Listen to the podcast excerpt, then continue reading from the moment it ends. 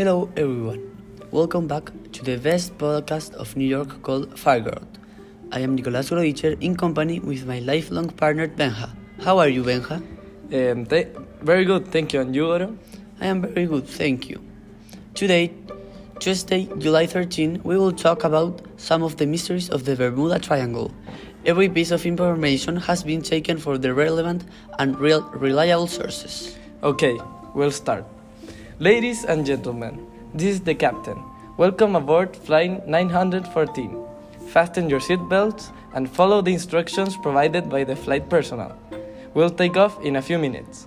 When we reach cruising altitude, you will be served refreshments. You can pay attention to your windows if you want to waste some time. Our flight will last 37 years. We wish you a pleasant trip. What the passengers did not know is that the trip was going to last 37 years. 37 years, that's a lot of time. On July 2, in 1955, a plane made its way from New York to Miami, Florida. It was a sunny day, and 57 passengers were excited to see the warm beaches of Florida. The takeoff of the plane was normal, without problems, but three hours later, when the plane had to reach its destination, it simply disappears from the radars. The control towers did not receive distress signals. Flight 914 had simply disappeared into the air. Wow, I, I can't believe that. Everything indicated that the plane had disappeared without a trace. The flight path of the plane was over a part of the Atlantic, and the only explanation was that it had crashed somewhere along the way. Several search teams were deployed, but they were unsuccessful. Not even a piece of the plane was found. Dismayed investigators could not explain how 61 passengers had disappeared. The case was never solved, and the official statement said the plane crashed but could not be rescued. Wow! Do you know that mysteries have always filled people curiosity, whether they are para- paranormal events, UFO, sightings, supernatural powers, or unexplained events?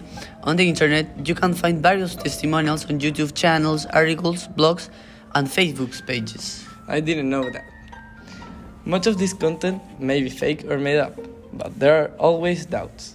One case in particular was that of a plane that landed with 92 skeletons on board after 35 years of taking off, a case of which no feasible explanation has been given. On the morning of September 4, 1954, Santiago Airlines commercial flight 513 departed from an airport in West Germany. Days passed and the plane never reached its destination. It, it disappeared somewhere in the Atlantic Ocean without a trace. The authorities assumes that it had crashed in some particular area away from all traffic and that remains sub- submerged in the abysses of the ocean. As a result of this disappearance, Santiago Airlines closed its doors to the public in 1956, and nothing more was ever known about the flight 513 or the 92 people on board until 35 years later, no Benja? Oh, but did you know that on October 12, 1989, in Porto Alegre, Brazil, the commercial flight landed like any other plane on any other day? The employees of the Porto Alegre airport were surprised by the landing of the plane that was supposed to be lost and that did not respond to radio signals. So they went to check the interior of the aircraft. There was no one alive inside, Benja. Apparently, everyone has been dead for years, since they only know they only knew skeletons.